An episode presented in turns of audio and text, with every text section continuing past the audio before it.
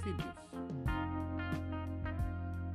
As ordens dos anfíbios são, se dividem em anuros, onde tem representação sapo, rã e perereca. A segunda ordem são os, os porodelos, que tem as salamandras.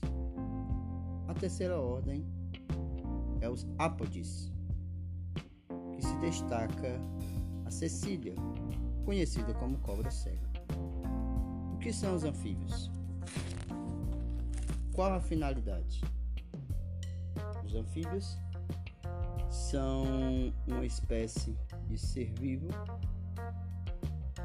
que faz parte da cadeia alimentar. Várias espécies se alimentam dos mesmos, como os aves e mamíferos.